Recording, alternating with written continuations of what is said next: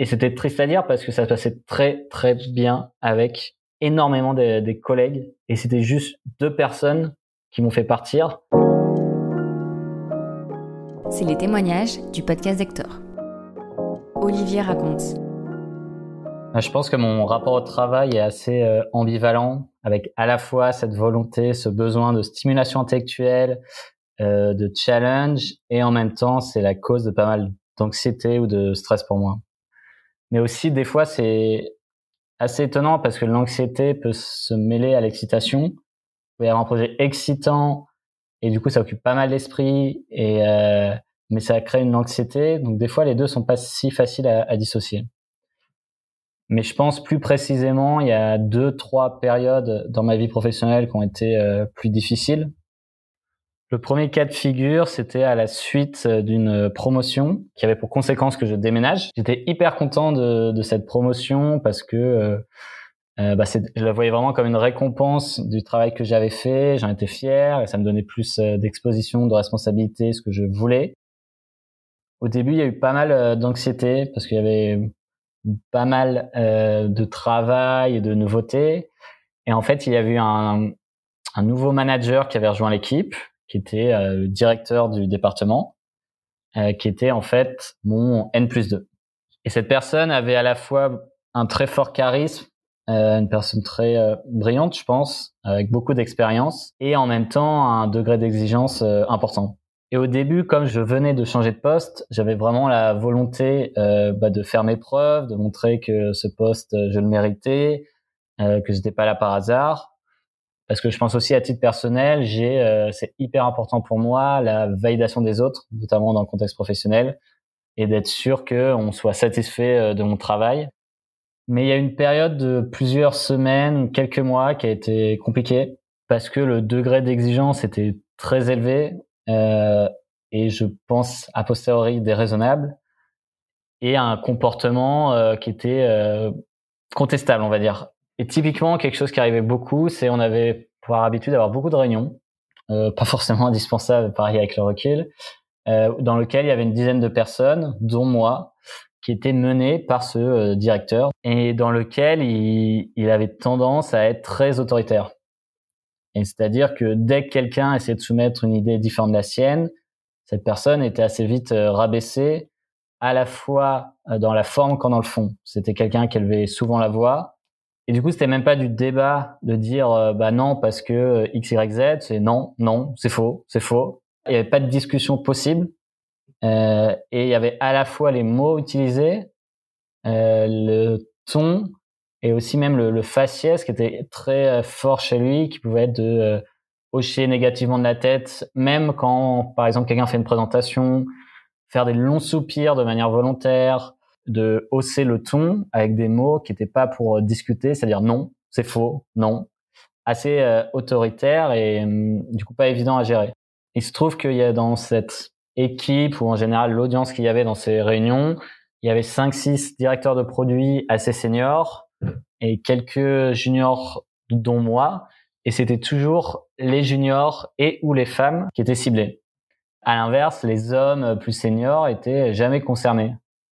Et moi, du coup, en l'occurrence, je faisais partie dans les jeunes, on va dire, de celui qui était le, un des plus ciblés. Euh, je, je pense que ça, il y a plusieurs hypothèses à ça. Un, c'est ma personnalité, et deux, peut-être euh, mes responsabilités.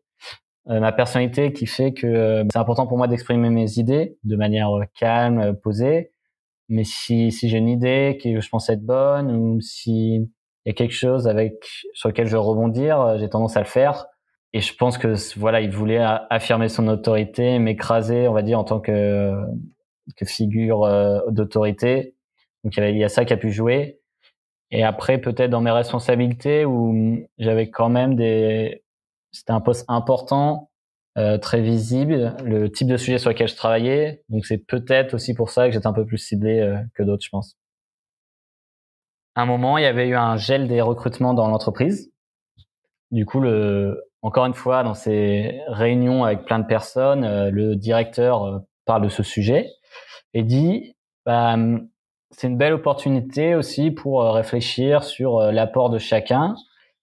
Et il commence à citer le nom de mon équipe. À l'époque, du coup, je manageais aussi une équipe de quatre personnes qui étaient dans l'appel à distance en disant, bah, par exemple, cette équipe, je suis pas sûr de leur utilité.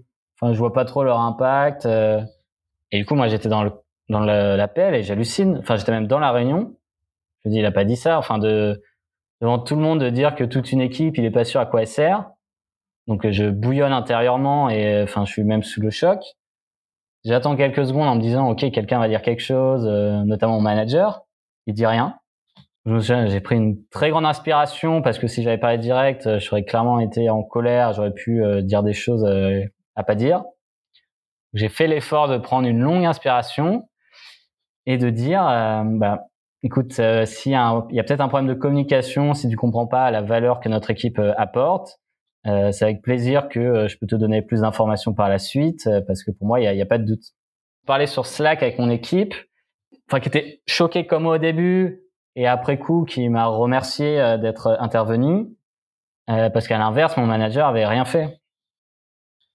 D'autres exemples dans ce type de réunion, c'était en fait euh, souvent, il y avait des présentations à préparer et euh, qui devaient être présentées à euh, l'ensemble de l'entreprise en général, donc assez important. Et il y avait étonnamment une énorme inégalité dans la répartition du travail, où en gros, je devais faire la moitié de la présentation alors qu'il y avait 12 personnes qui étaient sur cette présentation. J'étais celui avec une autre personne qui était tout le temps euh, il fallait tout changer bah, sans vouloir être arrogant ou de manière objective, euh, je doute pas trop de la qualité de mon travail.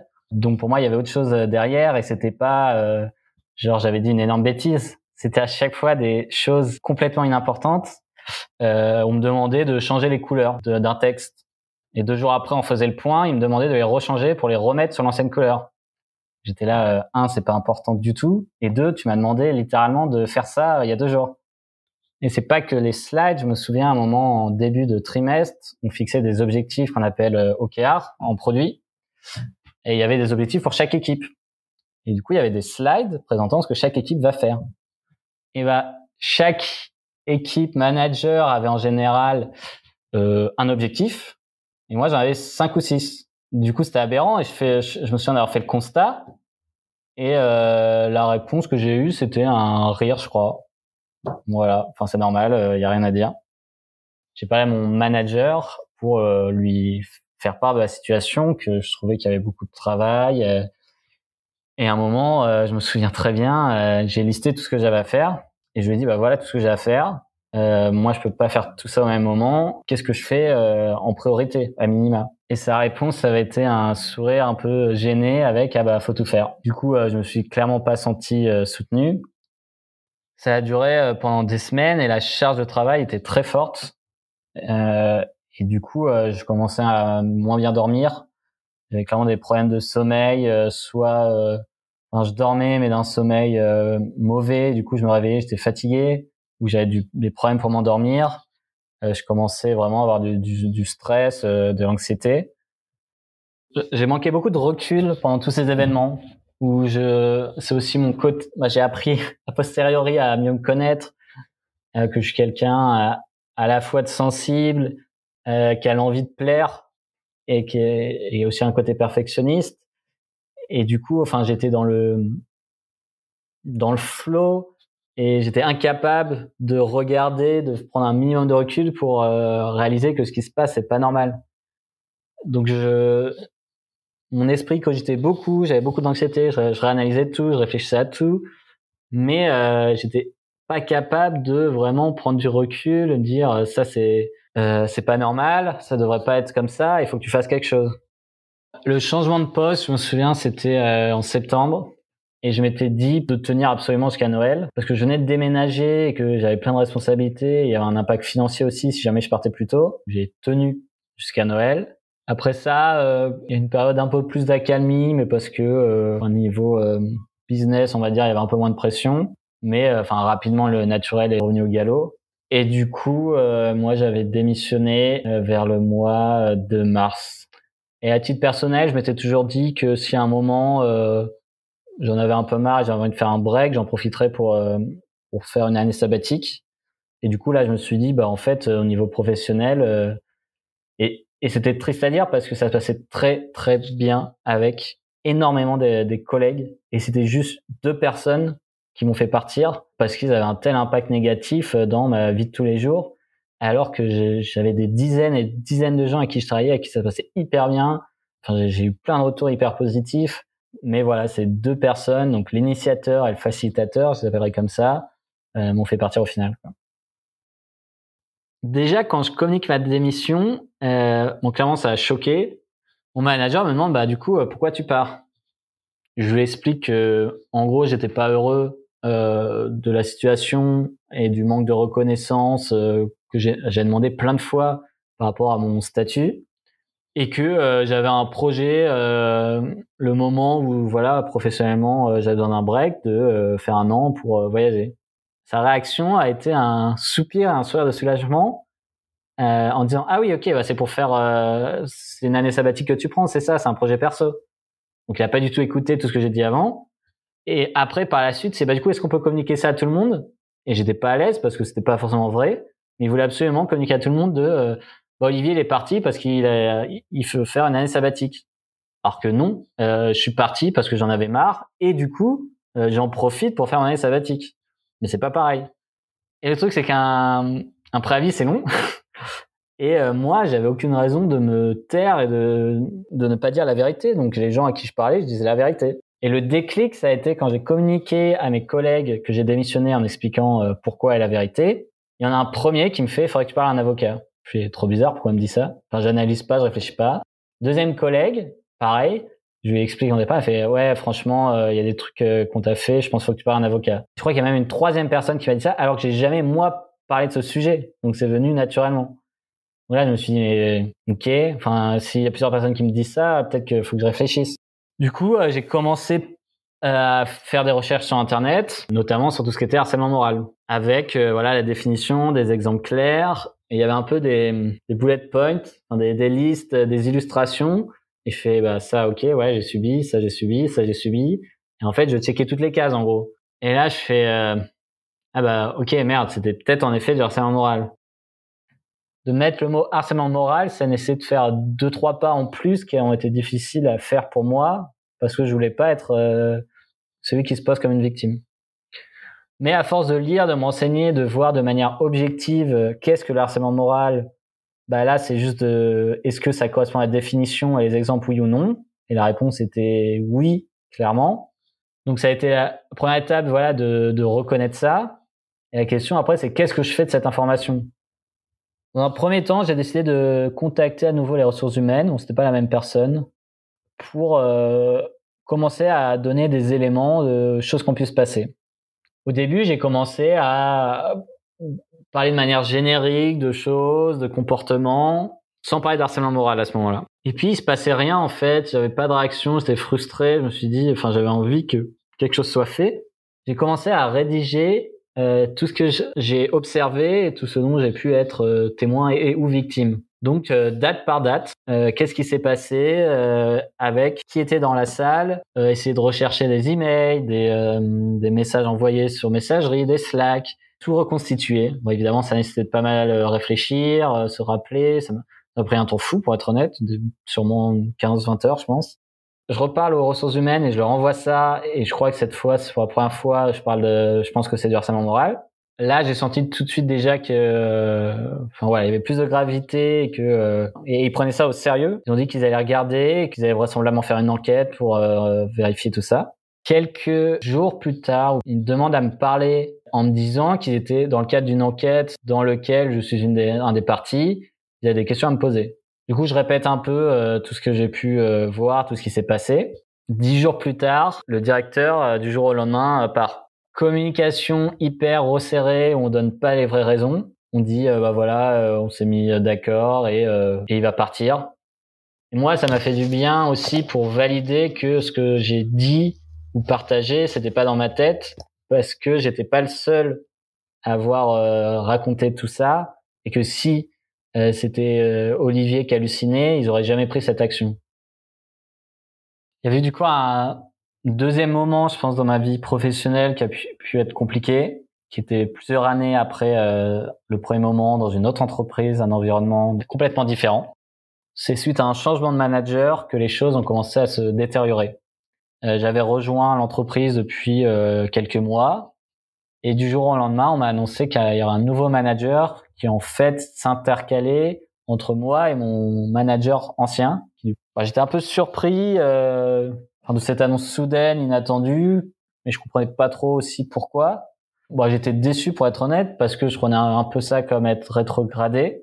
Ma, ma réaction initiale était de l'incompréhension et de la, un peu de déception. Et euh, ouais, si je suis honnête, euh, je voyais aussi ça comme un frein à mon évolution et ma carrière. Elle a rapidement, cette personne, voulu, euh, je pense, montrer euh, sa légitimité et avoir euh, un comportement plus orienté assez vite dans le micromanagement qui moi m'a complètement perturbé euh, parce que euh, c'est pas comme ça que fonctionne. J'avais pas mal de seniorité à cette époque et à aucun moment on me micromanageait, donc euh, je voyais ça comme une énorme étape en arrière que je comprenais pas.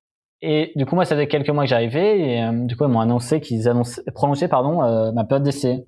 Et moi j'ai pris ça comme une énorme claque. Et avec le recul je pense que j'ai clairement surréagi euh, parce que euh, enfin j'avais beaucoup délivré je pense par rapport à les objectifs j'avais rempli donc je comprenais pas en fait quelques jours après ça où justement j'ai cette discussion où j'ai envie de savoir euh, qu'est-ce qui allait pas euh, qu'est-ce que je peux mieux faire. Et sa réaction a été bah non c'est le passé on oublie. J'étais là ok mais enfin faut quand même que je comprenne ce qui allait pas dans le passé pour réussir dans le futur et puis voilà mes proches ma famille m'a dit de dédramatiser enfin prendre une période d'essai c'est classique c'est pas la fin du monde et et moi à titre personnel je me suis dit ok j'ai je pense que j'ai pas mis les meilleures conditions pour accueillir cette personne dans ce nouveau poste.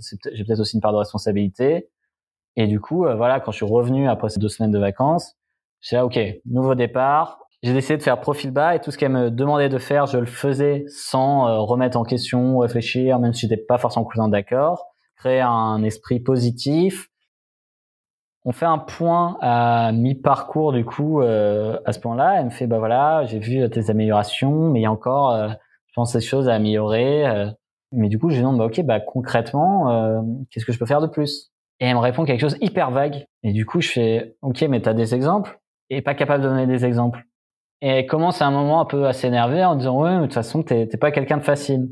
Et j'avais hyper mal pris cette remarque. Et parce que, voilà, c'était ma manager, parce que euh, je voulais qu'elle soit contente, j'ai rien dit. Genre, euh, j'ai pris l'attaque et j'ai juste encaissé.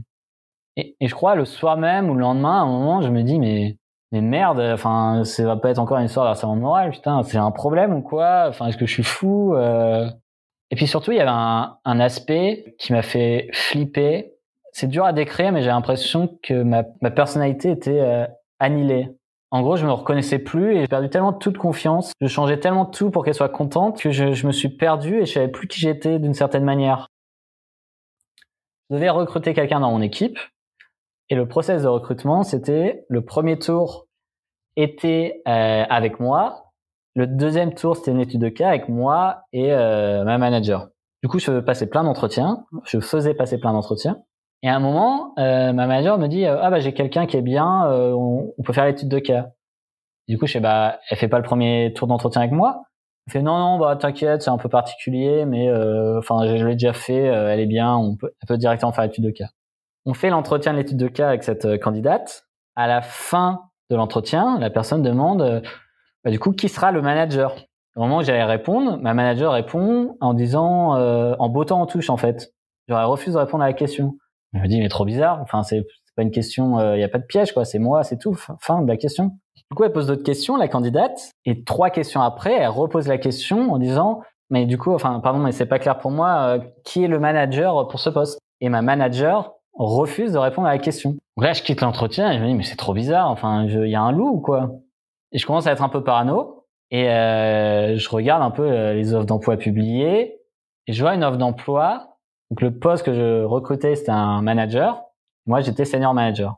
Je vois une offre d'emploi que personne n'a communiqué dans notre département de senior manager mais très générique. Donc je demande à un collègue de demander à euh, la manager ou la N plus 2 euh, une question euh, de manière subtile sur le sujet, genre qu'est-ce que c'est que ce poste? La réponse donnée par la manager, c'était que c'était juste un ancien poste qu'il avait dû oublier de supprimer. Mais dans les faits, dans l'agenda, ils avaient des échanges réguliers au cours des dernières semaines pour ce poste avec des candidats. Du coup, il y avait un, à minima un mensonge. Et là, je me dis, je le sens pas. Du coup, j'ai fait quoi? La personne avec qui on avait fait passer l'étude de cas, on s'est de toute façon mis d'accord que cette personne n'était pas au niveau avec ma manager. Donc, elle avait été refusée. Et du coup, je contacte euh, la personne des ressources humaines qui gère le recrutement et je lui dis écoute j'aimerais bien faire le retour euh, direct de manière personnalisée à la candidate histoire de lui donner des voilà des axes d'amélioration comprendre pourquoi on l'a refusé. Bon c'était une ruse de ma part. Du coup je l'appelle. Donc euh, voilà ça se sait je l'ai pas caché. Donc je lui annonce qu'on la prend pas. Je lui explique pourquoi enfin les vraies raisons et ce qu'elle est ce est pas. Et je lui parle du poste de manager et elle me corrige en disant que elle est postulée pour le poste de senior manager et je lui demande quelle était sa compréhension du poste elle me dit, du coup, les responsabilités, c'était exactement mon travail. Et là, je me suis dit, OK, non, là, je veux, pour moi, c'était plus de la paranoïa et c'était ça qui a acté que j'étais pas fou. Quand j'ai appris ça, j'avais clairement halluciné. Je me suis dit, c'était euh, indécent, euh, inéthique euh, de faire ça et pour moi, c'était pas justifié qu'on ait à me remplacer parce que j'avais, euh, de manière objective, j'avais des objectifs que j'ai délivrés j'avais aussi des feedbacks écrits sur nos outils euh, de retour euh, de, de collègues ou managers, une douzaine, tous positifs. Donc ça n'avait pas de sens pour moi. Et au final, euh, j'ai, je l'ai pas dit, en tout cas au début, que ce que j'avais cru deviner. Et juste, j'ai accéléré, on va dire, la décision pour rapport à ma période d'essai, ce qui a mis fin en fait, ça les a forcés à prendre une décision plus tôt et ils ont décidé du coup d'y mettre fin. Parce que autant pour moi l'expérience précédente, alors il m'a fallu du temps pour euh, voilà comprendre que ce que c'était, que que ça correspondait clairement à la définition du harcèlement moral. Et a posteriori et avec le recul, j'ai pas de doute que c'en était. Autant là, pour moi, c'était moins évident. Euh, je pense qu'il y avait des comportements non éthiques. Je pense qu'il y avait un mauvais management. Mais euh, c'est pas comme si toutes les semaines euh, il y avait ce comportement répété. Et du coup, même aujourd'hui, pour être honnête, je saurais pas dire. Et c'est aussi ça qui m'a fait réaliser de toute façon, euh, moral, c'est une question de perspective. C'est pas noir ou blanc. Et, euh, et je pense que chacun pourrait avoir une perspective différente sur l'histoire. Mais euh, bon, j'ai voulu à minima dire aux ressources humaines euh, bon, ce qui s'était passé. Et en fait, là, pour le coup, la personne avait rien à foutre. Genre, et je me suis senti un peu insulté de rien à faire. Vraiment, euh, l'attitude, euh, quasi pas d'écoute. Et en fait, à la toute fin, si je suis honnête, c'est parce que j'avais aussi la frustration de pas être écouté et d'attention. J'ai dit, bah, pour moi, moi, je pense que c'est du harcèlement moral. Alors là, la personne a complètement changé de visage. D'un coup, j'avais son écoute. Et sa réaction, ça a été, ah non, mais attends, euh, si, si, si, tu dis ça, ça veut dire que je suis obligé de faire une enquête. Mais sous-entendu, ça l'a saoulé parce qu'elle allait devoir faire une enquête. Et contrairement à avant, en fait, c'était tout était en one-to-one. Donc il n'y avait pas de témoin. Donc je savais très bien qu'il y aurait personne qui pouvait soutenir mon histoire parce que c'est entre elle et moi. Il n'y a que elle et moi qui savons euh, la, vérité. Et chacun, évidemment, peut avoir une interprétation différente de ce qui a pu se passer ou pas. Donc il conclut que pour eux, il n'y a pas d'harcèlement moral. Il disait que c'était un manager admirable, quelque chose comme ça. Et il me démontait complètement. Je sais plus ce qu'ils ont dit exactement, mais je pense que mon cerveau va oublier ce moment euh, mais du genre à me traiter pour un menteur ou quelque chose comme ça, quoi. Et là, j'étais fou quand j'avais lu ce truc. C'est-à-dire, je peux comprendre, ok, tu fais une enquête, comme je l'ai dit, il n'y a pas de témoin, c'est une version contre une autre, je pense qu'il n'y a pas d'harcèlement moral, ok. Dire que cette personne est une personne incroyable, elle a fait tout ça, tout ça, et toi, de toute façon, t'es qu'une merde et on ne croit pas ce que tu dis, j'ai complètement halluciné pour être honnête. Et en même temps, ça m'a ouvert les yeux sur le type de boîte que c'était si je devais donner des conseils à des personnes qui connaissent euh, des situations un peu similaires, même si évidemment toute situation est différente, c'est déjà de bien s'écouter et euh, enfin écouter son corps. C'est pas normal euh, si vous n'arrivez pas à dormir, si vous vous réveillez au milieu de la nuit, si vous avez des maux de tête, de l'hypertension, euh, si vous avez un état émotionnel compliqué, euh, ça peut arriver de façon courte, avec des petits moments, des pics. Mais si vous avez ça pendant des semaines, des mois, c'est qu'il y a un vrai problème. Euh, il faut pas ignorer les signaux euh, de son corps. Il faut voilà, faut prendre soin de sa santé mentale euh, et physique. C'est important de prendre du recul et moi, euh, je recommanderais de bah, soit prendre des vacances ou si vous êtes vraiment malade, bah, n'ayez pas peur de prendre des arrêts maladie parce que ça permet d'avoir plus de recul, de mieux pouvoir comprendre et voir la situation avec le recul et du coup de pas hésiter à faire les choix quel qu'il soit, que ce soit de rester, d'en parler en interne, c'est un problème, de changer euh, d'entreprise, de rester dans la même entreprise mais changer de poste, juste faire le choix qui rendra plus heureux quel qu'il soit, car c'est ça qui compte, je pense. Merci d'avoir écouté ce témoignage jusqu'au bout. On espère qu'il vous a plu. Si c'est le cas, on vous invite à nous suivre, laisser un avis et partager l'épisode autour de vous. Vous pouvez nous rejoindre sur Instagram, at Hector-podcast, et sur notre page LinkedIn, le podcast d'Hector, pour être les premiers à être informés de la sortie de nos épisodes et échanger avec nous.